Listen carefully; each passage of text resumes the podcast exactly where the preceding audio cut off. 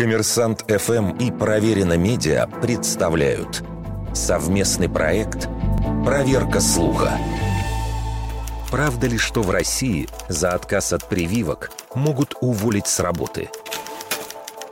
В нашей стране вакцинация делится на профилактическую по календарю и эпидемиологическую по показаниям.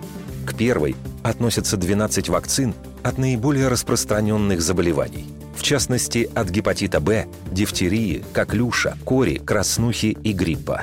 Во вторую входят препараты, защищающие от более специфических болезней, например, энцефалита, чумы, сибирской язвы, бешенства, а сейчас и от коронавируса – Несмотря на то, что для граждан России любая вакцинация является добровольной, есть ряд профессий, которые подразумевают обязательную профилактическую иммунизацию. Речь, в частности, о работниках сферы сельского хозяйства, врачах и медперсонале, а также о работниках образовательной сферы. В отсутствие определенных прививок работодатель совершенно вправе отказывать таким сотрудникам в найме на работу или увольнять их при несоблюдении графика вакцинации – что касается второго, эпидемиологического списка, то он распространяется на еще большее количество граждан.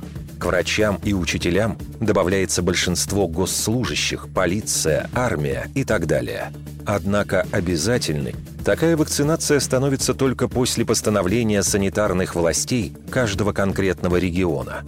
На сегодняшний день ни один субъект федерации такого решения не принял. Прививки из второго списка, в том числе от COVID-19, остаются добровольными. Вердикт большей частью правда –